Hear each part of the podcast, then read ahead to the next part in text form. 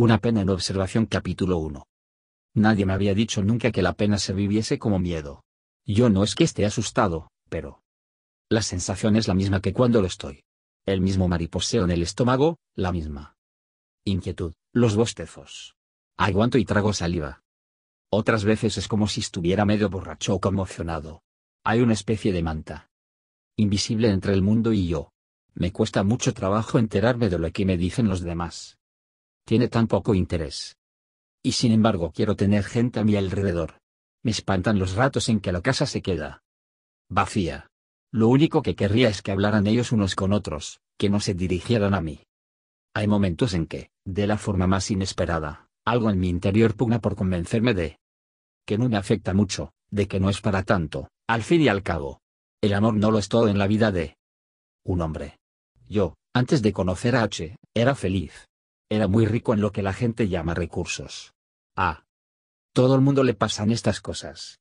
Vamos, que no lo estoy llevando tan mal. Le avergüenza uno. Prestar oídos a esa voz, pero por unos momentos da la impresión de que está abogando por una causa justa. Luego sobreviene una repentina cuchillada de memoria al rojo vivo y todo ese sentido común se desvanece como una hormiga en la boca de un horno. Y de rechazo cae uno en las lágrimas y en el patos. Lágrimas sensibleras.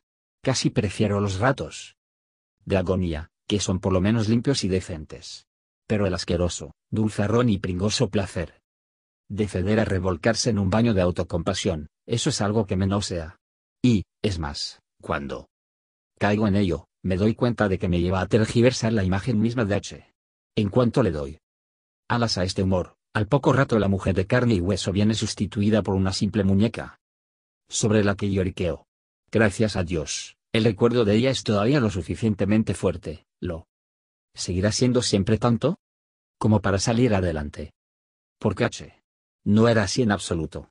Su pensamiento era ágil, rápido y musculoso, como un leopardo. Ni la pasión ni la ternura ni el dolor eran capaces de hacerle bajar la guardia. Olfateaba la falsedad y la gazmoñería la primera varada, e inmediatamente se abalanzaba sobre ti y te derribaba antes de que hubieras podido darte cuenta de lo que estaba pasando. ¿Cuántos globos me pinchó?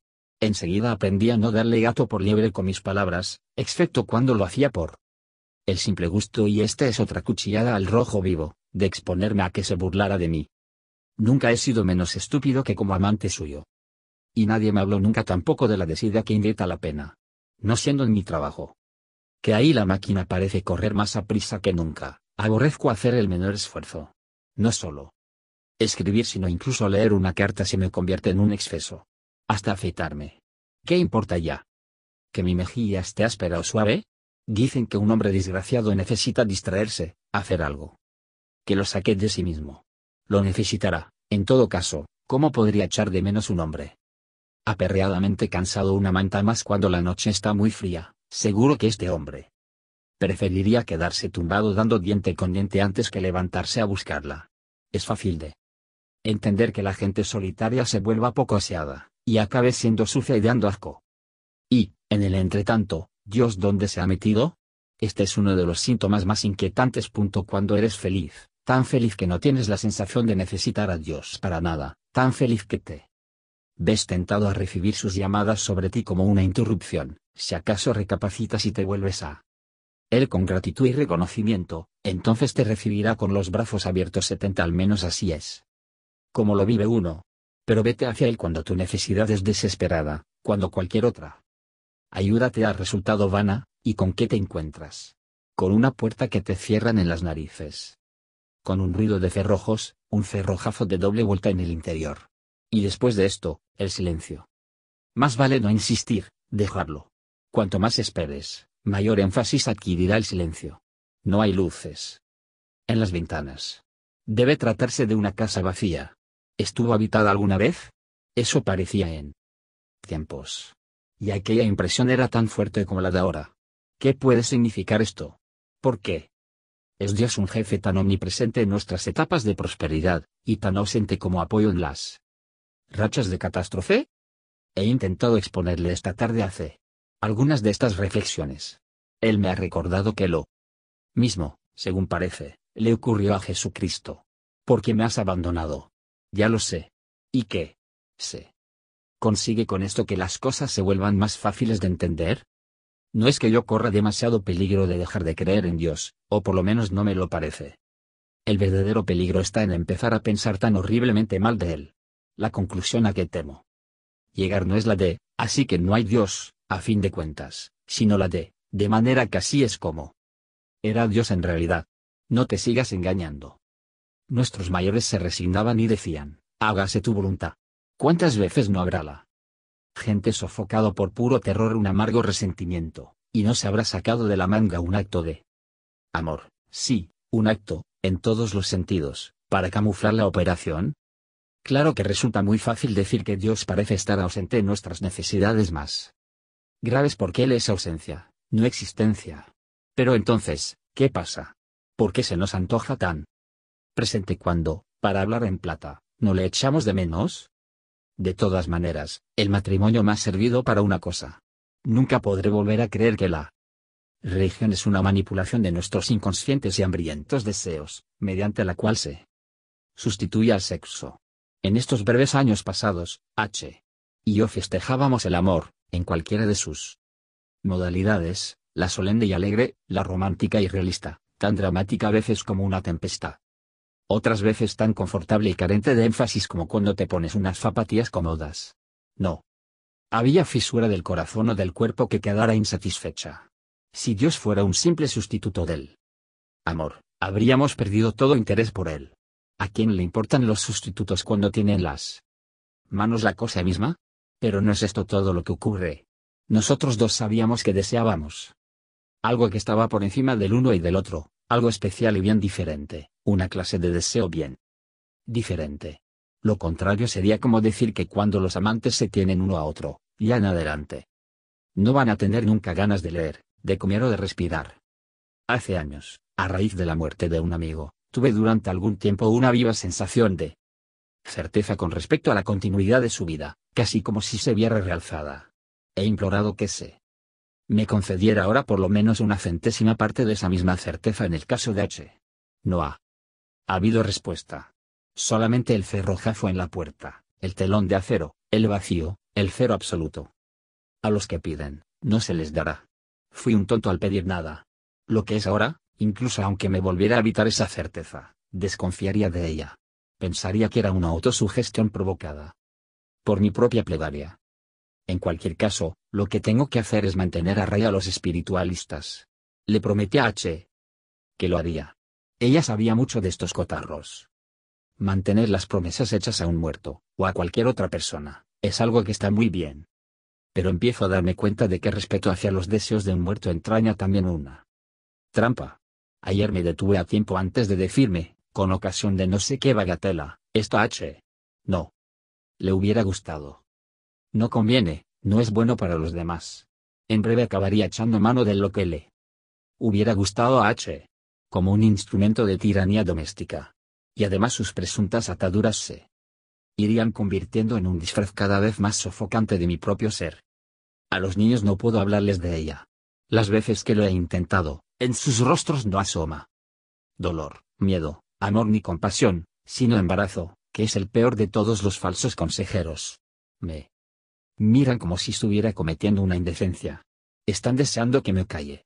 A mí me pasó lo mismo cuando murió mi madre, cada vez que mi padre la nombraba. No se lo puedo reprochar. Es la manera de ser de los niños. Muchas veces pienso que la vergüenza, hasta cuando se da en forma torpe e inadvertida, es mucho más eficaz para impedir los actos buenos y la reta dicha que ninguno de nuestros vicios. Esto no pasa solo en la infancia. ¿O son ellos, los niños, los que tienen razón? ¿Qué pensaría la propia H? De este terrible cuadernito de notas al que vuelvo una vez y otra vez. ¿No son morbosos estos apuntes? Una vez leí la siguiente frase, permanezco despierto toda la noche con dolor de muelas, dándole vueltas al dolor de muelas y al hecho de estar despierto. Esto también se puede aplicar a la vida. Gran parte de una desgracia cualquiera consiste, por así decirlo, en la sombra de la desgracia, en la reflexión sobre ella. Es decir, en el hecho de que no se limite uno a sufrir, sino que se vea obligado a seguir considerando el hecho de que sufre. Yo cada uno de mis días interminables no solamente lo vivo en pena, sino pensando en lo que es vivir en pena un día detrás de otro. No servirán mis apuntes. Únicamente para agravar este aspecto de la cuestión, para confirmar simplemente las vueltas que le da la mente al mismo tema, como si se tratara de la monótona andadura en torno a un molino, y sin embargo, ¿qué voy a hacer? Necesitaría alguna droga, y por ahora leer no es una droga lo bastante fuerte. Escribiendo para echarlo todo fuera, ¿todo? No, un pensamiento entre miles, me parece que me separo un poco de ello. Así es como justificaría mi caso ante H. Pero apuesto doble contra. Sencillo a que ella le vería la trampa a esta justificación. Y no me pasa solo con los niños. Un extraño subproducto de mi pérdida, es que me doy cuenta de que resulto un estorbo para todo el mundo con que me encuentro en el trabajo, en el club, por la calle. Veo que la gente, en el momento en que se me acerca, está dudando para sus adentros y decirme algo sobre lo mío o no. Me molesta tanto que lo hagan como que no lo hagan. Algunos meten la pata. De todos modos. R. Me ha estado evitando durante toda una semana. Prefiero a la gente joven bien educada, casi niños todavía, que se enfrentan conmigo como con el dentista, se ponen muy colorados. Lo dejan y se escurren a meterse en un balo más rápidamente que la educación les permite. Me pregunto si los afligidos no tendrían que ser confinados, como los leprosos, a reductos especiales. Para algunos, soy algo peor todavía que un estorbo. Cada vez que me encuentro con un matrimonio feliz, noto que tanto él como ella están pensando, uno de nosotros se verá más tarde o más temprano igual que él se ve ahora. Al principio me espantaba ir a los sitios donde H. y yo fuimos felices, a nuestro pavo nuestro parque favoritos. Pero de repente decidí empezar a hacerlo, como quien quiere lo más pronto posible. Volver a incorporar al vuelo a un piloto que acaba de tener un accidente. Y me sorprendió ver que no. Suponía gran diferencia. La ausencia de H. no cobra mayor énfasis en los lugares que digo que en otro cualquiera. No se trata en absoluto de un asunto de tipo local. Me imagino que si le prohibieran a uno tomar sal, no la echaría más en falta en unos alimentos que en otros. Comer se volvería en general algo diferente, todos los días, en todas las comidas. Es algo por el estilo. El acto de vivirse ha vuelto distinto por doquier. Su ausencia es como el cielo, que se extiende por encima de todas las cosas. Pero no, no está dicho de forma correcta. Hay un lugar donde su ausencia vuelve a albergarse y localizarse, un lugar del que no puedo escaparme. Me refiero a mi propio cuerpo. Cobraba una importancia tan distinta cuando era el cuerpo del amante de H. Ahora es como una casa vacía. Pero tampoco voy a engañarme a mí mismo. Este cuerpo volvería a cobrar importancia para mí, y bien. Pronto, si pensara que algo no marchaba bien en él. Cáncer, y cáncer, y cáncer. Mi madre, mi padre, mi mujer. Me pregunto quién será el siguiente en la lista. Y sin embargo la propia H, cuando se estaba muriendo de cáncer, y perfectamente consciente de la cuestión, dijo que había perdido gran parte del horror que antes le tenía. Cuando llegó la hora de la verdad, el hombre y la idea estaban ya desactivados en alguna medida. Y hasta cierto punto, casi. Lo entendí. Esto es muy importante. Nunca se encuentra uno precisamente con el cáncer o la guerra o la infelicidad, ni tampoco con la felicidad. Solamente se encuentra uno con cada hora o cada momento que llegan. Con toda clase de altibajos, cantidad de manchas feas en nuestros mejores ratos. Y de manchas bonitas en los peores. No abarcamos nunca el impacto total de lo que llamamos la cosa en sí misma. Pero es que nos equivocamos al llamarla así. La cosa en sí misma consiste simplemente en todos estos altibajos, el resto no pasa de ser un nombre o una idea. Es increíble. Cuánta felicidad y hasta cuánta diversión vivimos a veces juntos, incluso después de que toda esperanza se había desvanecido. Qué largo y tendido, qué serenamente, con cuánto provecho. Llegamos a hablar aquella última noche, estrechamente unidos. Pero no, no tan unidos. Existe un límite marcado por la propia carne. No puedes compartir realmente la debilidad de otra persona, ni su miedo, ni su dolor. Lo que sientes tal vez sea erróneo. Probablemente podría ser tan erróneo como lo que sentía el otro, y sin embargo desconfiaríamos de quien nos advirtiera que era así. De todas maneras seguiría siendo bastante diferente, en todo caso. Cuando hablo de miedo me refiero al miedo puramente animal, al rechazo del organismo frente a su destrucción, a un sentimiento sofocante, a la sensación de ser un ratón atrapado en una ratonera. Esto no puede transferirse a otro. La mente es capaz de solidarizarse con ello, el cuerpo menos. En cierto sentido, los cuerpos de los amantes son menos capaces todavía. Todos sus episodios de amor los han arrastrado a tener no idénticos, sino complementarios, correlativos y hasta puestos sentimientos de cada uno con relación al otro. Nosotros dos lo sabíamos bien. Yo tenía mis miserias, no las suyas, ella tenía las suyas, no las mías. Y el final de las suyas habría de dar paso a la llegada de las mías. Estábamos partiendo hacia diferentes rutas. Esta verdad velada, esta terrible regulación del tráfico, usted, señor, por la izquierda, marca precisamente el comienzo de la separación que supone la muerte misma. Y esta separación, creo yo, nos está esperando a todos. He estado pensando en H. Y en mí como seres peculiarmente desgraciados a causa de nuestra separación desgarradora. Pero es posible que todos los amantes estén abocados a tal separación. Ella me dijo un día, incluso si nos muriéramos. Los dos exactamente en el mismo instante, tal como estamos echados aquí ahora uno al lado del otro. Sería seguramente una separación mucho mayor que la que tanto temes. Por supuesto que ella no. Sabía, o al menos no más de lo que yo sé. Pero estaba cerca de la muerte, lo suficientemente cerca. Como para dar en el clavo. Solía citar una frase, solo dentro de la soledad. Decía que lo que sentía era algo así. ¿Y cómo iba a ser de otra manera? Resultaría infinitamente improbable. Tiempo. Espacio y cuerpo eran los verdaderos elementos que nos unían, los hilos de teléfono a través de los cuales nos comunicábamos. Si se corta uno de ellos o los dos al mismo tiempo, para el caso es lo mismo, como no va a interrumpirse la comunicación.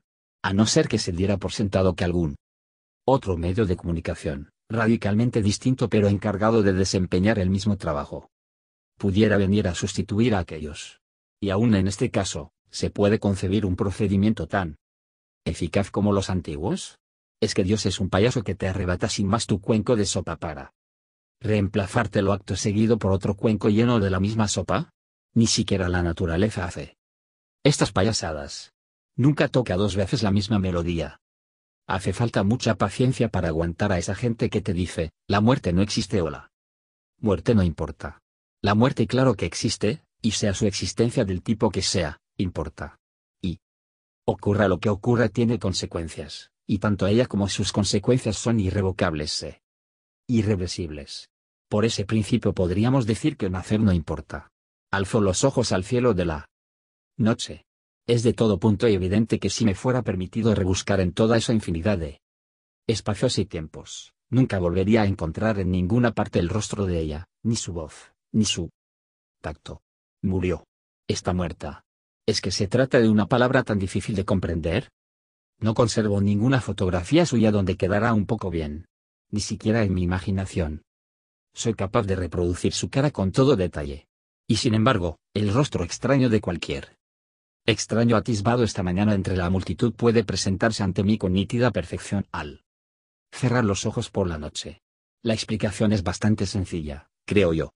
Los rostros de los seres a quien mejor hemos conocido, los hemos visto desde tantos ángulos, bajo tantas luces y dotados de tantas expresiones, paseando, durmiendo, riéndose, llorando, comiendo, hablando o pensando, todas estas impresiones se nos embarañan simultáneamente, dentro de la memoria y quedan confundidas en un simple borrón.